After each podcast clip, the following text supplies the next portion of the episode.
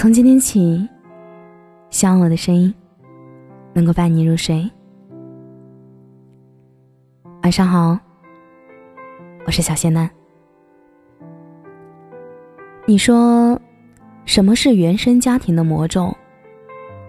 大概就是多年以后仍旧小心翼翼的，怕做错事，说错话，常常为一丁点小事而纠结到睡不着觉。朋友和我讲了一段他自己的亲真实经历。小时候被班里的同学欺负，他鼓起勇气打电话回家，是爸爸接了电话。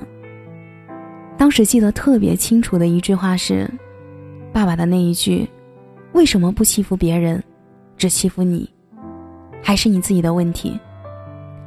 就这样一句话，这么多年来，他一直埋在心里。刚开始工作的时候，同事的故意刁难，于是他想，是不是自己真的有问题，所以同事才会总是针对自己。谈了几段恋爱，最终都是无疾而终，于是他想，是不是自己真的有问题，所以对方才会选择离开。所以这些年，无论发生任何事，他首先想到的，都是自己是不是哪里做的不好。哪怕童年的那段记忆、那段经历真的是坏同学的校园暴力，他从小长得瘦小，所以时常被认定为可以被欺负的对象。哪怕是这件事早已得到解决，爸爸最终还是找来学校，老师教训了那几个坏同学，而后他也转到了新的学校，再也没有被欺负的经历。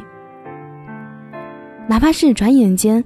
早已经过去多年，可爸爸当时的那一句话，还是一直深深的烙印在他的潜意识里。从小接受打压式教育的他，始终觉得自己是不被爱的，甚至是不值得被爱的。这些看似微不足道的小事儿，却在以后的生活里一直影响着他。阿娇和老公赖宏国参加过一档真人秀。本应该是几对夫妻在节目中大秀恩爱的镜头，却被网友吐槽阿娇太冷漠了。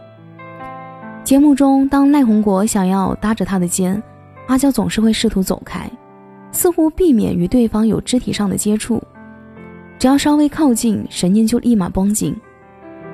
当大家讨论是否每天赞美孩子三次以上的话题，内宏国说。我每天会赞美我老婆五次以上，其他妻子一脸羡慕，但阿娇原本灿烂的笑容秒变黑脸，甚至翻了个白眼。有人说阿娇太冷漠了，可性格这个东西不是一天形成的。爸爸在他一岁的时候就去世，妈妈工作赚钱，很少照顾他，其后改嫁又不能带着他，就把他寄养在不同的家庭里。大角咀、沙田、元朗、牛头角、深水社、旺角，他都住过。有的亲戚拿手关节敲他的头，阿娇回去和妈妈说：“妈妈不信。”从那时候开始，他便觉得，既然说出来没人信，不如都藏在心里。所以在节目里，你会看到，无论是阿娇单独一人，还是跟老公散步。或者是跟一群人一起，他都有一个习惯性的动作：双手交叉，环绕胸前，似乎总想通过这个抱紧自己的动作，拒人于千里之外。而这个动作也是拒绝他人靠近的自我防泄动作，更多的是想自我保护。阿娇说，他对身边的世界充满不信任，不会轻易打开自己。也很难融入别人，他渴望被爱，所以总是不断的付出、妥协、自我保护。很多成年人以为孩子很小，什么都不懂，长大后自然会忘记那些不开心的事情。事实上，记忆早已成为生命的一部分，牢牢的控制他们的生活。而有的时候，我们似乎都开始记不清童年的那些经历了。但心中却始终存在一个缺口，这个缺口填不满，更加无法治愈。陈坤从小出生在重庆的一个贫困家庭，全家人挤在只有十三平的小房子。七岁时父母离异，他跟父亲的关系并不好。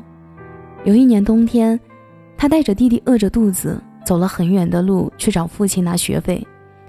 走到门口时，闻到肉香，弟弟激动地说：“哎，等下爸爸一定会喊我们继续吃饭的。”没想到，父亲把钱给了他，就让他们走了。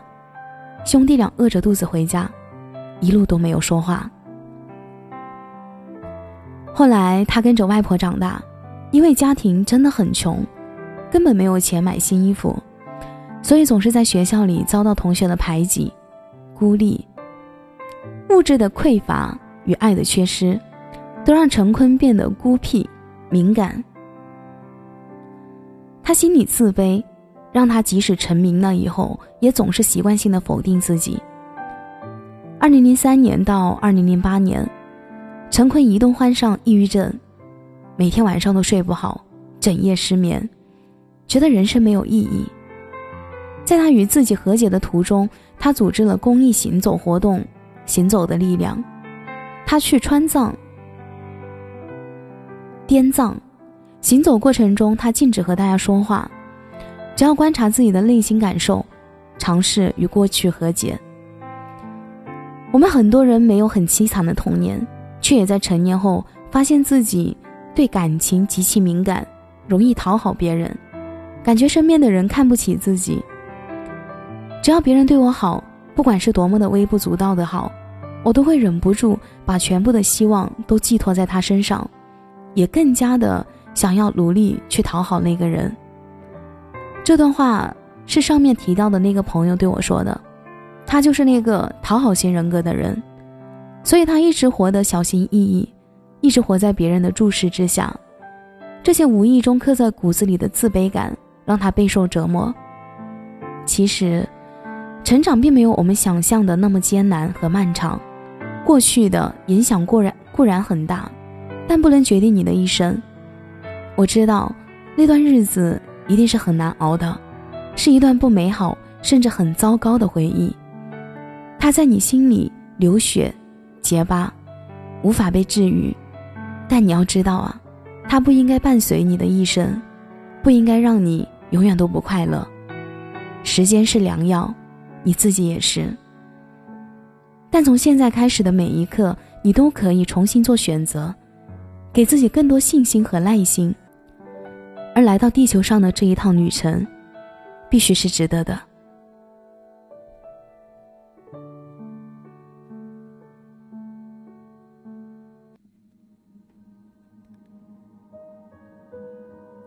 感谢你的收听，我是小贤男。如果你刚刚喜欢我的声音，记得点点关注哦。每晚十一点，我都在这里等你。节目的最后，祝你晚安，有个好梦。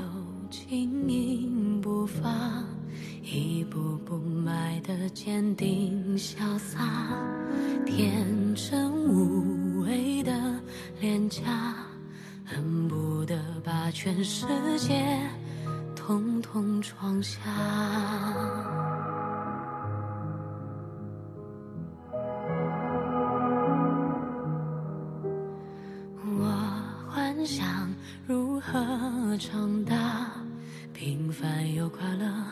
说起来复杂散落在海角天涯放开那些深爱着的人啊。